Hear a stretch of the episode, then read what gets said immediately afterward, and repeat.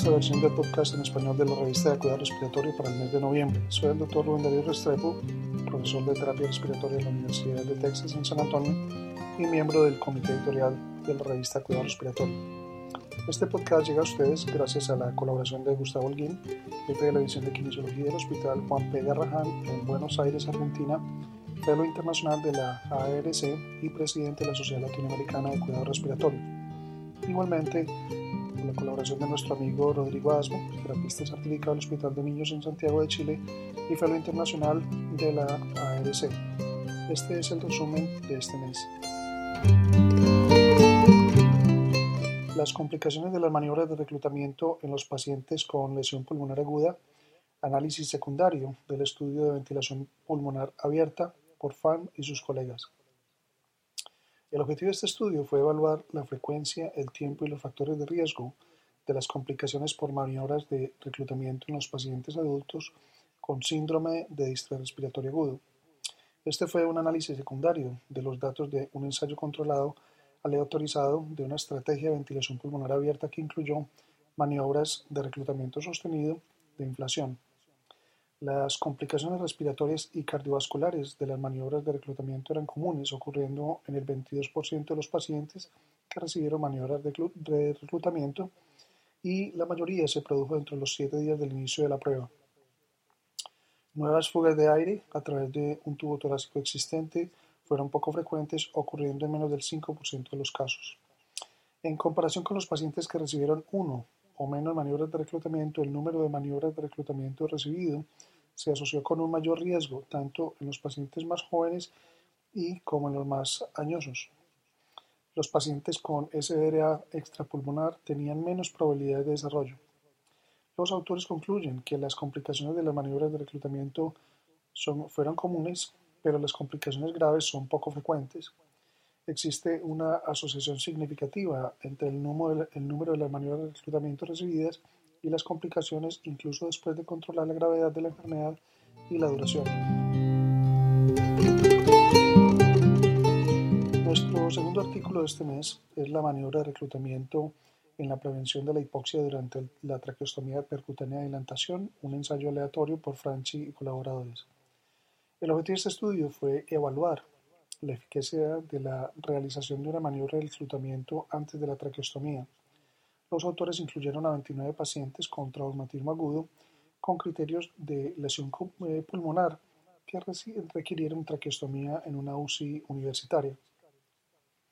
Los sujetos fueron ventilados con una ventilación mecánica a volumen control con un volumen corriente de 6 ml por kilo, una FI2 de 100%, y luego los sujetos fueron asignados aleatoriamente a dos grupos, grupo de maniobra de reclutamiento y el grupo de no reclutamiento.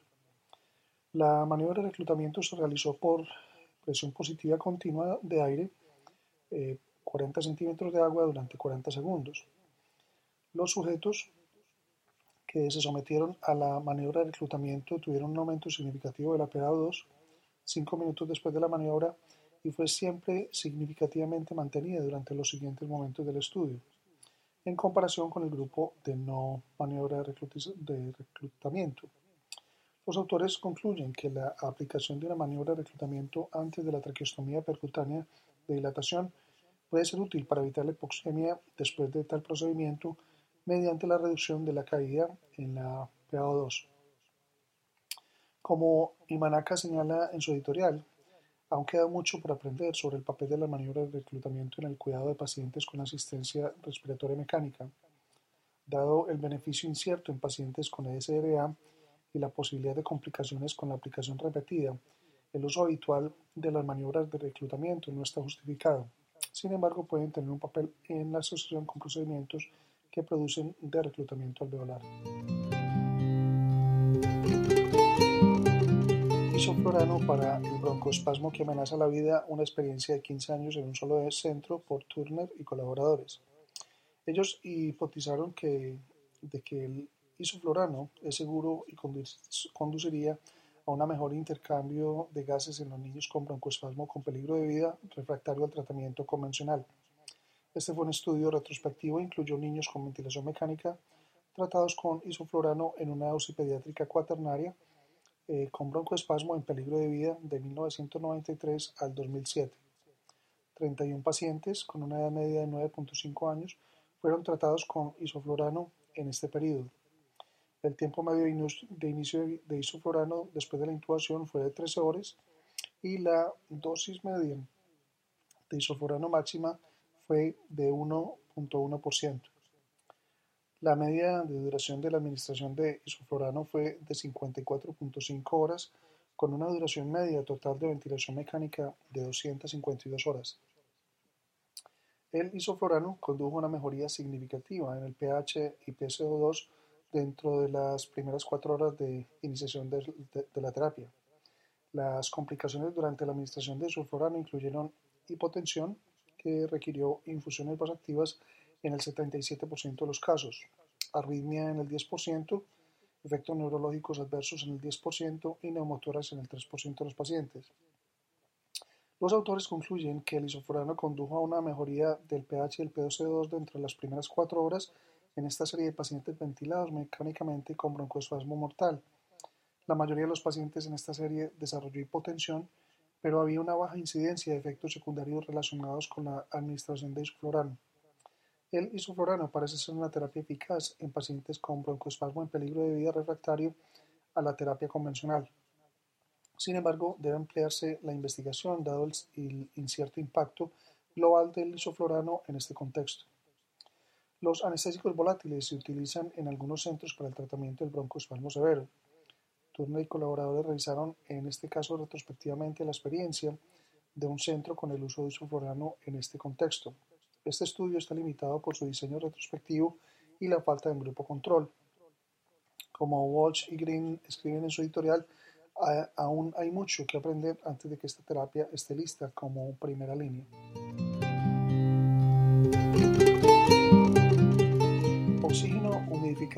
de alto flujo nasal durante la insuficiencia respiratoria en el servicio de urgencias, viabilidad y eficacia por Lenglet y sus colegas. Los autores estudiaron la viabilidad y eficacia de alto flujo por cánula nasal en pacientes que presentaban insuficiencia respiratoria aguda que ingresaron en la sala de urgencias. Este fue un estudio prospectivo observacional en un hospital universitario.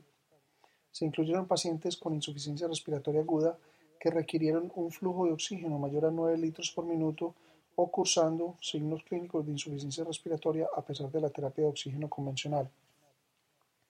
El dispositivo de administración de oxígeno se cambió entonces desde una máscara de no, reinhalación a una cánula nasal de alto flujo. Se registraron disnea eh, calificada por la escala de Borg y una escala analógica visual, frecuencia respiratoria, saturación de oxígeno por pulso, pulso, eh, pulsoxímetro antes, 15, 30 y 60 minutos después de comenzar la cánula nasal de alto flujo. La viabilidad se evaluó mediante la aceptación del personal de salud en el manejo del dispositivo en términos de practicidad y en los efectos percibidos por los sujetos evaluados mediante un cuestionario. 16 sujetos con una edad media de 64 años fueron estudiados. La neumonía fue la causa más frecuente de la terapia de oxígeno. El alto flujo por cánula nasal se asoció con una disminución significativa en las puntuaciones de disnea. La frecuencia respiratoria de 28 disminuyó a 25 respiraciones por minuto y la saturación aumentó del 90 a 97%. El alto flujo por cánula nasal fue bien tolerado y no se observaron efectos adversos. En total, 76% de los profesionales de salud declararon la preferencia del alto flujo por cánula nasal en comparación con la terapia de oxígeno convencional. Los autores concluyen que el alto flujo de, por cánula nasal es posible en el servicio de urgencias, alivia la disnea y mejora los parámetros respiratorios en pacientes con insuficiencia respiratoria aguda hipoxémica. En años recientes ha habido mucho interés clínico y académico en el uso de la terapia de alto flujo de oxígeno por cánula nasal calentado y humidificado. Este estudio de observación proporciona evidencia adicional para el beneficio de alto flujo nasal por cánula. Efectos a corto plazo de los dispositivos de humidificación en el patrón respiratorio y gasometría arterial durante la ventilación no invasiva por Lelouch y colaboradores. El objetivo de este estudio fue comparar los efectos a corto plazo de los intercambiadores de calor y humedad y de los humidificadores térmicos durante la ventilación no invasiva, ya sea para la insuficiencia respiratoria aguda hipercápnica o hipoxemia. Se trataron sujetos consecutivos en ventilación no invasiva sucesivamente con intercambiador de calor y humedad y con el humidificador térmico, en orden aleatorio cada 30 minutos. Al final de cada periodo se midieron los gases arteriales y se registraron los parámetros de ventilación. Fueron incluidos 81 pacientes, de los cuales 52 eran hipercápnicos y 29 eran hipoxémicos. La ventilación por minuto fue mayor con el intercambiador de calor y humedad o la nariz artificial en comparación con el humidificador térmico, mientras que la PSO2 se incrementó cuando se utilizó el intercambiador de calor y humedad, lo que indica un efecto de espacio muerto. Este efecto se observó en todos los sujetos, pero fue más pronunciado en sujetos con hipercapnia. En un subgrupo de 19 pacientes con acidosis respiratoria, la hipoventilación alveolar mejoró solo con el humidificador térmico. La amplitud del impacto del espacio muerto fue una función del grado de hipercapnia. Los autores concluyen que el uso de un intercambiador de calor y humedad disminuye la eliminación de CO2 durante la ventilación invasiva a pesar de un aumento de la ventilación minuto, especialmente en sujetos con hipercapnia. Otra área de controversia es la necesidad de humidificación durante la ventilación invasiva. Esto sugiere que un intercambiador de calor y humedad no debe ser utilizado durante la ventilación no invasiva. A continuación tenemos el trabajo de Ramchmale y colaboradores. Uso excesivo FiO2 y efecto en los resultados pulmonares de los pacientes en ventilación mecánica con injuria pulmonar aguda. Estos autores buscaron evaluar la exposición excesiva del FiO2 en pacientes ventilados mecánicamente con injuria pulmonar aguda y evaluar los efectos en los resultados pulmonares. De una base de datos de pacientes de UCI con injuria pulmonar aguda identificados por proyecciones de registros médicos electrónicos prospectivos, identificaron a aquellos con ventilación mecánica mayor a 48 horas. Los parámetros del ventilador, incluidos la FiO2 y la oximetría de pulso correspondiente, fueron recolectados en la base de datos en intervalos de 15 minutos por las primeras 48 horas.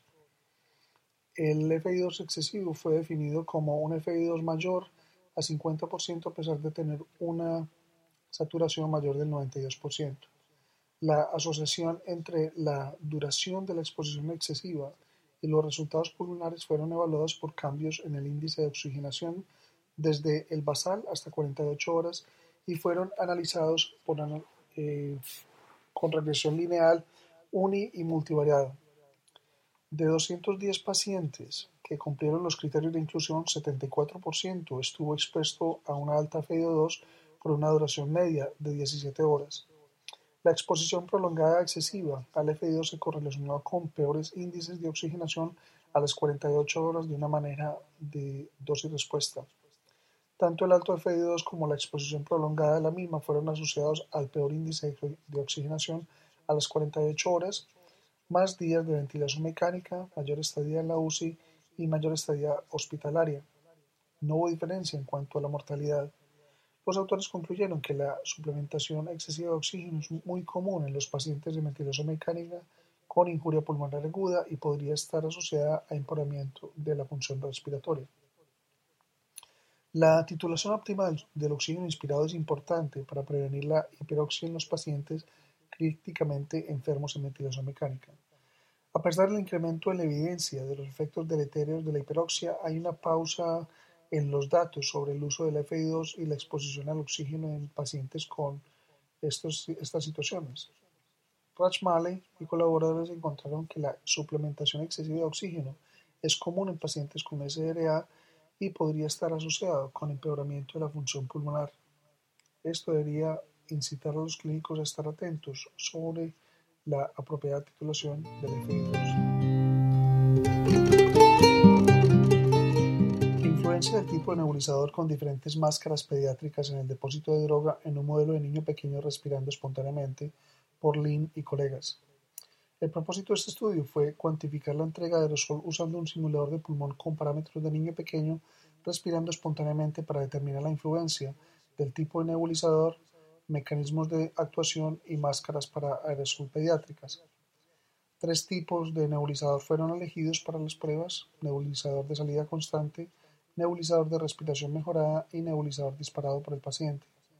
Y tres máscaras pediátricas: máscara estándar, la máscara de pez y una máscara valvulada. Los mecanismos de activación del nebulizador disparador por el paciente fueron evaluados con sincronización manual con la inspiración activados con la respiración y nebulización continua. El desempeño del nebulizador fue determinado por el diámetro medio de masa aerodinámica y analizando el depósito de droga distal a la tráquea, masa inhalada en la cara, en la máscara, droga residual en el nebulizador y el tiempo de nebulización. La cantidad de salbutamol depositado fue determinado por espectrofotometría. El diámetro medio de masa aerodinámica fue similar entre los nebulizadores. El nebulizador disparado por la respiración generó la dosis más baja inhalada y el tiempo de nebulización mayor que la nebulización continua. La generación de aerosol sincronizada con la respiración, ya sea activada por la respiración o activada manualmente, fue 10 a 20 veces menor en cuanto a la masa inhalada que el nebulizador continuo. Tanto el Aeroeclipse y el NebEasy, operados continuamente, entregaron más dosis que el LS Plus. La mayor dosis inhalada fue con la máscara PES que con la estándar o la valvulada en todos los nebulizadores. Los autores concluyeron que en el modelo utilizado parámetros asociados a niños de 4 años, la nebulización activada por la respiración no fue tan efectiva como la nebulización continua. Ahora tenemos otro trabajo evaluando la entrega de aerosol titulado Entrega de aerosol durante la ventilación de alta frecuencia JET, una evaluación por resonancia nuclear magnética por SUD y colaboradores. El objetivo de este estudio fue comparar la entrega de GDD-TPA aerosolizado en tres circuitos de ventilación neonatal convencional, alta frecuencia oscilatoria y alta frecuencia JET. El aerosol fue generado con un nebulizador jet ubicado en la vía inspiratoria de cada ventilador mientras se entregaba en un modelo pulmonar in vitro. Se obtuvieron imágenes de secuencias de múltiple corte previa y luego de 10 y 20 minutos de entrega del aerosol acumulativo. La concentración del aerosol fue calculada por cambios en la, intensidad, en la intensidad de la señal y el monto total fue estimado también. El aerosol marcado fue visualizado en el modelo pulmonar a los 10 y 20 minutos para los tres ventiladores. La entrega del aerosol fue más alta en el ventilador convencional, seguido por el de alta frecuencia jet y el de alta frecuencia oscilatorio. Los autores concluyeron que existe entrega efectiva de aerosol en los circuitos de ventilación de alta frecuencia jet.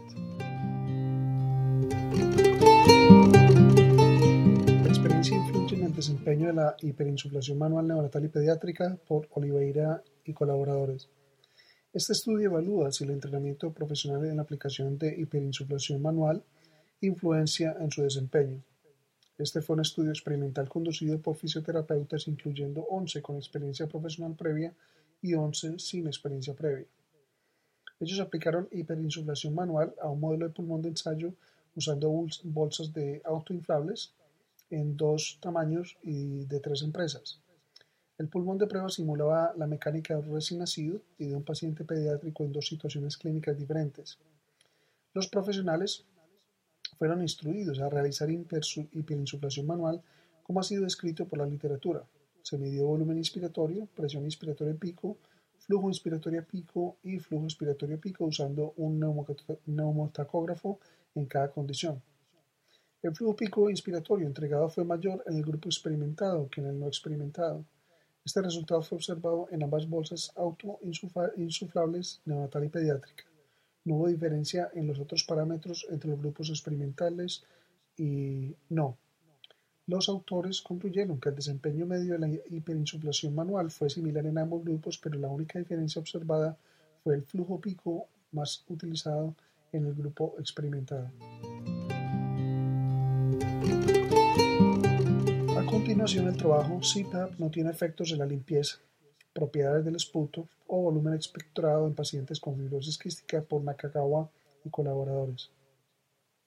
Para evaluar si el CPAP podría incrementar el efecto beneficioso de la solución salina hipertónica en sujetos con fibrosis quística, los autores investigaron los efectos del CPAP solo y el CPAP seguido de solución hipertónica en las propiedades físicas del esputo y el volumen de expectoración en sujetos con, sujetos con fibrosis quística. En este estudio de sección cruzada, 15 eh, sujetos fueron randomizados a las siguientes intervenciones apartadas por 48 horas. Tos dirigida, CPAP de 10 centímetros de agua, solución hipertónica al 7% y CPAP e hipertónico. Se recolectaron las secreciones basales y después de las intervenciones. No hubo diferencia significativa en ninguno de los tratamientos en presión arterial, frecuencia cardíaca y oximetría de pulso. La solución hipertónica y el CPAP con solución hipertónica mejoraron la limpieza con tos en un 50% y el volumen de secreción expectorada en un, 50, en un 530%. Sin embargo, no hubo diferencias entre el control y el CPAP en ángulo de contacto del esputo, limpieza con tos o volumen de secreción expectorada. Los autores concluyeron que el CPAP solo no tiene efecto en la limpieza de moco, propiedad del esputo y volumen expectorado, y no tiene efectos de potenciación sobre la solución hipertónica sola en sujetos con fibrosis quística. Comparación de la respuesta cardiopulmonar durante dos pruebas de ejercicio incremental en pacientes con EPOC por Andrade y colaboradores. El objetivo de este estudio fue comparar los tiempos de tolerancia al ejercicio, el estrés cardiopulmonar y la percepción de, esfuerzo entre la prueba de cajón de Chester y una prueba de cajón incremental modificada. 32 sujetos con EPOC fueron randomizados a desarrollar la prueba de cajón de Chester y la prueba de cajón incremental modificada en el mismo día, con una hora de diferencia en un solo paso. Durante las pruebas se midió continuamente el intercambio de gas pulmonar por medio de un sistema metabólico portátil. La prueba de Chester tuvo una duración menor y también un número mayor de pasos en comparación con la prueba modificada.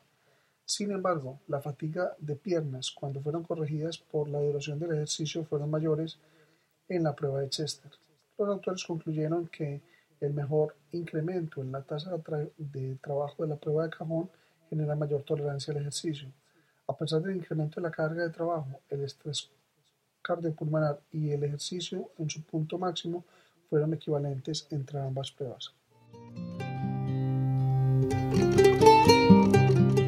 Biopsia pulmonar broncoscópica usando soporte ventilatorio no invasivo, serie de casos y revisión de la literatura sobre broncoscopia asistida con ventilación no invasiva por Argawal y colaboradores. El objetivo fue reportar la eficacia y seguridad de una innovadora técnica de asistencia no invasiva para la biopsia pulmonar por broncoscopia en una pequeña serie de casos de sujetos hipoxémicos con infiltrados pulmonares parenquimatosos. Los autores también revisaron sistemáticamente la literatura sobre broncoscopia asistida con ventilación no invasiva. Los pacientes con infiltrado difuso parenquimatoso bilateral y relación eh, PAFI menor a 200 se sometieron a biopsia pulmonar por broncoscopia con soporte de ventilación no invasivo. La ventilación se inició 10 minutos previos al procedimiento y se continuó por 30 minutos después del procedimiento. Los resultados primarios fueron la realización del procedimiento de manera exitosa y los episodios de saturación menores del 90%. Los puntos de corte secundarios fueron el intercambio en los parámetros respiratorios y hemodinámicos durante el procedimiento y la ocurrencia de complicaciones como neumotórax, hemorragia e intubación traqueal. Seis sujetos con una edad promedio de 44.5 años fueron incluidos en el estudio. La PAFI mediana previo a la, biopsia fue de 165 y las presiones medianas de ventilador fueron de 14 y 5 centímetros. La fibrobroncoscopia fue bien tolerada y todos los sujetos mantuvieron la saturación mayor del 92% durante el procedimiento. Un paciente requirió intubación debido a hemóptesis. Un diagnóstico definitivo fue obtenido en 5 de los 6 sujetos. Un procedimiento de repetición fue hecha en un sujeto que nuevamente falló en obtener diagnóstico. No se observaron otras complicaciones eh, para el procedimiento. Los autores concluyen que este es un método nuevo para obtener diagnóstico en pacientes hipoxémicos y con infiltrados pulmonares difusos. A pesar de lo novedoso de esta técnica, este enfrentamiento terapéutico debería ser reservado solo para centros con gran experiencia en ventilación no invasiva y se requieren más estudios para definir la utilidad de esta intervención. Nuestro próximo trabajo es hipoxemia nocturna, pero no hipercapnia, se relaciona con la calidad del sueño en niños por Krivek y colaboradores. La idea de este estudio fue evaluar si existe una correlación entre la hipoxemia la hipercapnia nocturna y la eficacia y fragmentación del sueño en niños se registraron mediciones de oximetría de pulso y dióxido de carbono transcutáneo con registros simultáneos de actigrafía en 38 niños con hipoxemia y hipercapnia nocturna durante respiración espontánea, 25 niños con hipoventilación nocturna parcialmente corregida y 11 sujetos con intercambio gaseoso nocturno normal.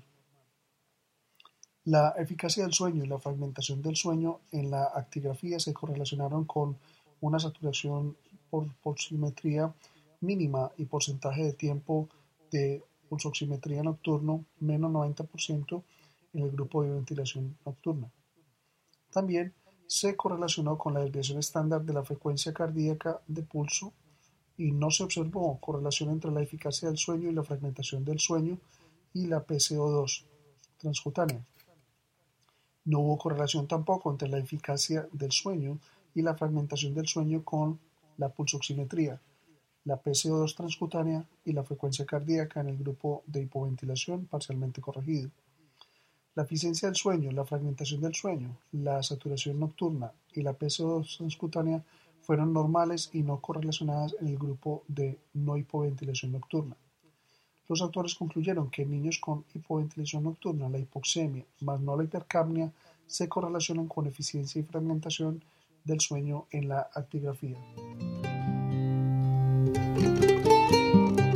Tiempo de llenado de frasco de muestra arterial durante punciones arteriales y venosas y su relación con la presión arterial media en humanos por Bender y colaboradores.